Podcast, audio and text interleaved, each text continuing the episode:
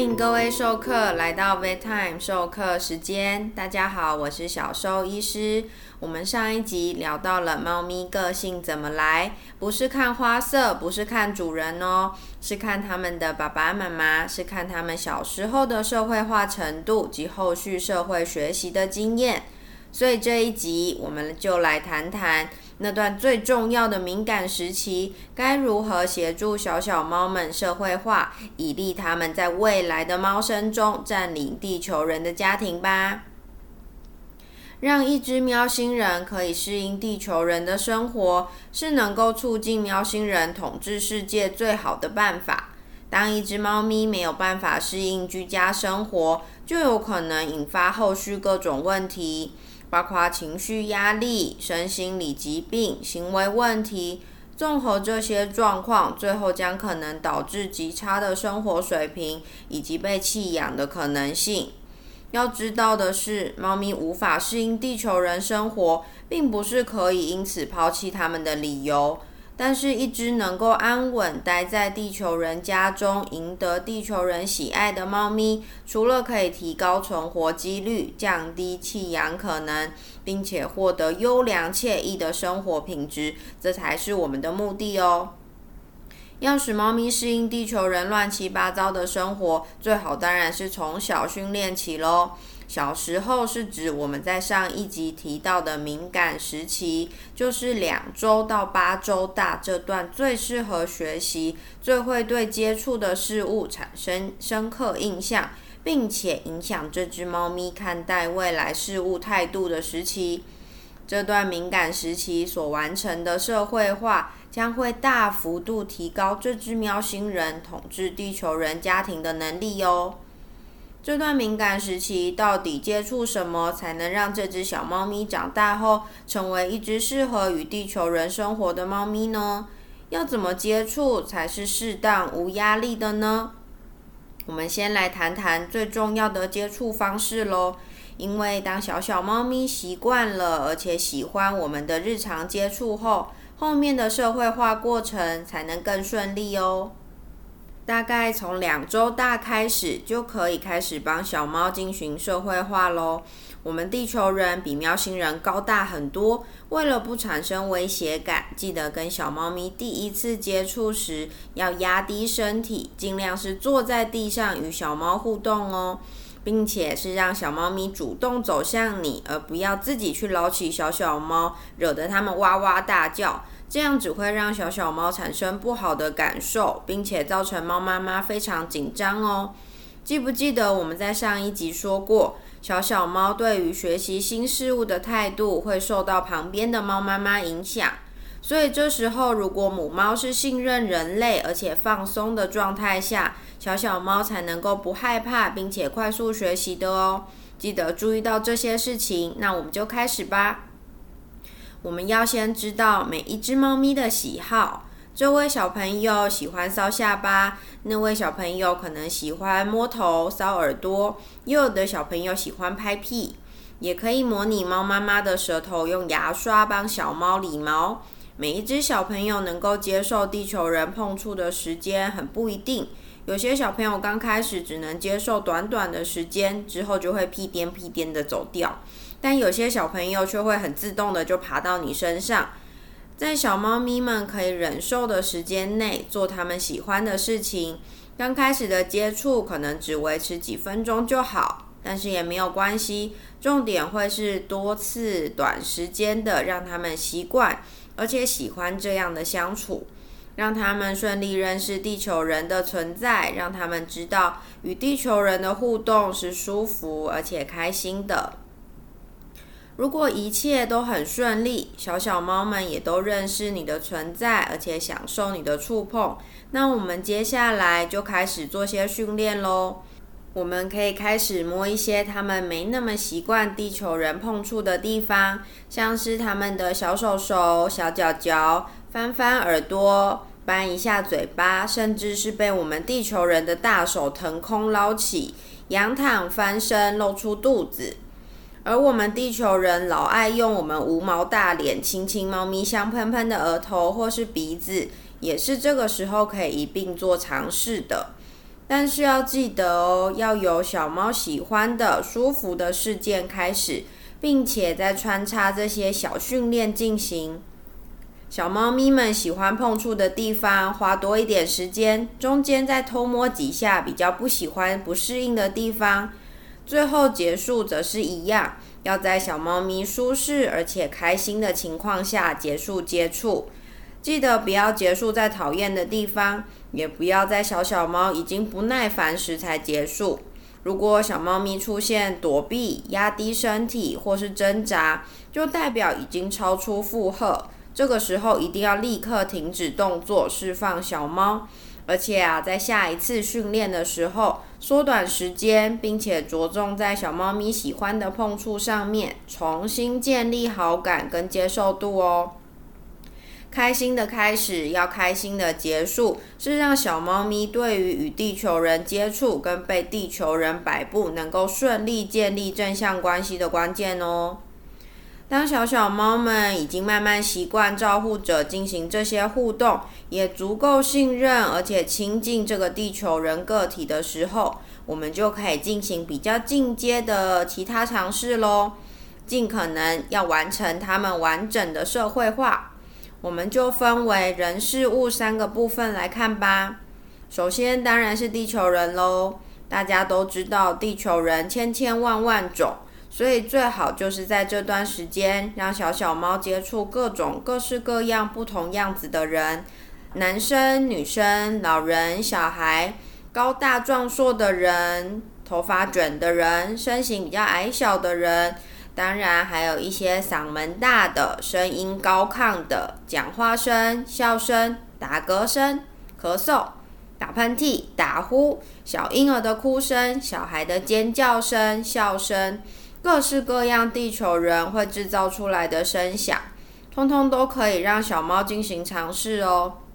那当然，有些人会说，我去哪里找这么多人对小猫咪做接触啊？其实也可以用录好的声音，或者是播放像 YouTube 里面的声音，让小猫咪先进行比较简单的接触方式哦。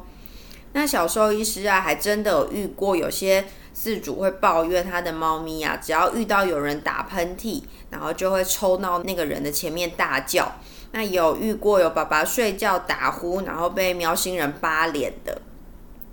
所以如果啊，在这段敏感时期呀，有让小猫咪进行过这些接触，让他们跟地球人的互动还有接触都尽量是温和，而且是正向的，而且有尽可能多类型的地球人。去跟小小猫见识见识，让他们在小小的脑袋里能够统整出啊，长差不多这样的就是地球人，或者是哦，这个声音就是地球人发出来的，并且啊，在好的训练过程中产生好的社交连接及经验，都可以使猫咪在未来对于与地球人的接触表现出信任及友好哦。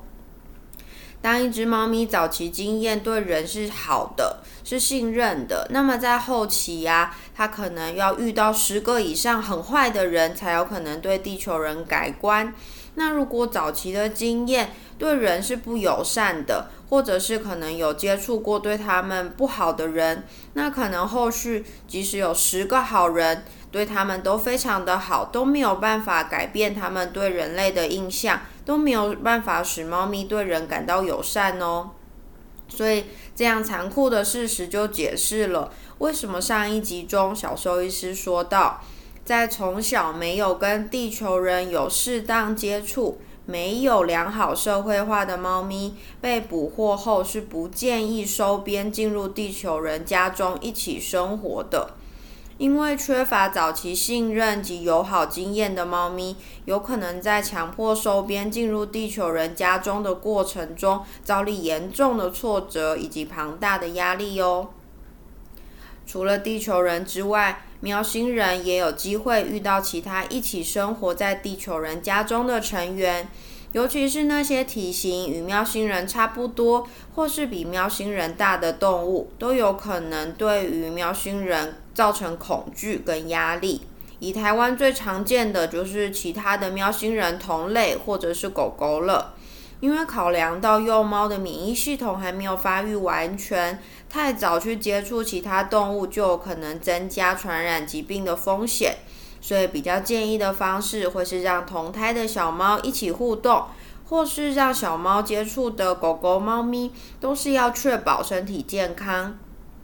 而这些要让小小猫认识的成员们，都要确保他们的个性是友善而且冷静的，并且尽量是让小小猫自己慢慢的靠近，用自己的步调慢慢去熟悉这些陌生的猫咪或是狗狗。当然，狗狗的种类很多，就跟地球人一样，有大有小，有胖有瘦。能够让小小猫认识这些不同体型的未来伙伴，让他们小小的脑袋中能够统整出，嗯，这种生物就是狗，是可以好好相处的，那当然是最好的喽。有没有人家中的小猫咪平常对人都很友善，但在剪指甲或是亲耳朵时就会变成喵吉啦？或是平常撒娇贴心，到了医院却像杀人凶器一样？这些有没有办法在小时候就一起训练完成，达到完整的社会化呢？当然也是可以的哦。所以人事物在事的部分，除了前面提到练习被摸摸爪子，练习张嘴巴跟摸摸耳朵，练习听到自己的名字要走向呼唤者，特别是会让猫咪到院子晒太阳，或是会带猫咪出门散步的人，都需要做训练哦。或者是练习被装在外出笼内移动，练习搭乘交通工具的晃动感，还有很重要的是练习到动物医院熟悉一下那样的环境跟气味。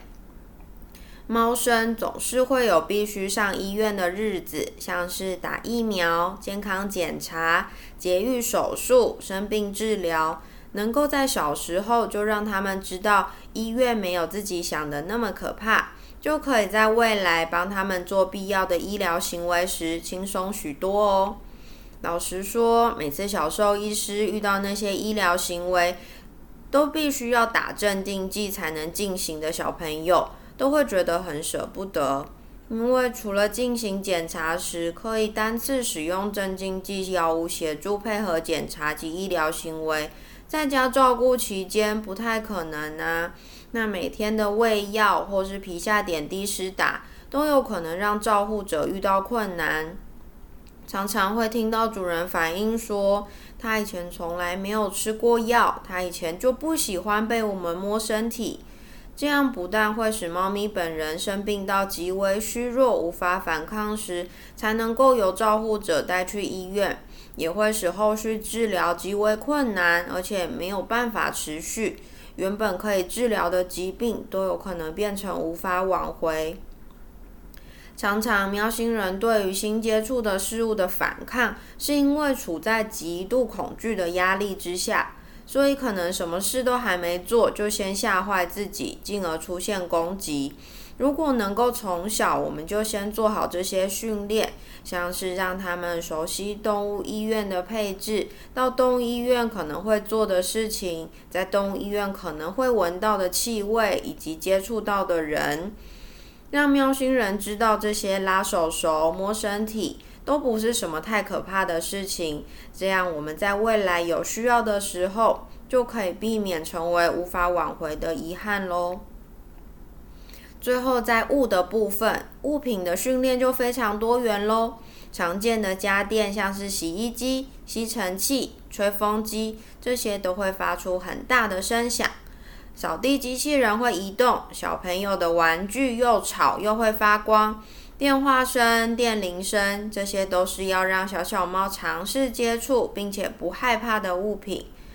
除此之外，他们也要学习认识不同物品的材质。像是木头、金属、地毯，或是认识自己的物品，像是自己的玩具、猫抓板、梳毛刷、外出笼、喂药器、指甲剪，让他们习惯这些东西，或是知道玩具及猫抓板如何使用。每个物品都会有它的形状、气味、声响及材质，都需要让这些物品分次并且温和的与小小猫接触与认识哦。这边要注意的是，要让小小朋友知道什么东西才是玩具。要记得，千万不要用地球人的手脚去跟小小猫玩耍，这样只会让他们觉得这些部位是猎物。而玩耍中扑咬的过程，就是在模拟狩猎的状态。当小小猫的指甲、牙齿都还小小的时候，玩耍过程并不会造成地球人受伤。但当长成大猫咪的时候，这样的模拟狩猎过程都有可能让地球人千疮百孔哦。所以，跟小小猫玩耍一定要使用玩具，要让他们知道玩耍的对象是这些物品。地球人的手应该是要让小小猫联想到舒服的瘙痒及好吃的点心哦。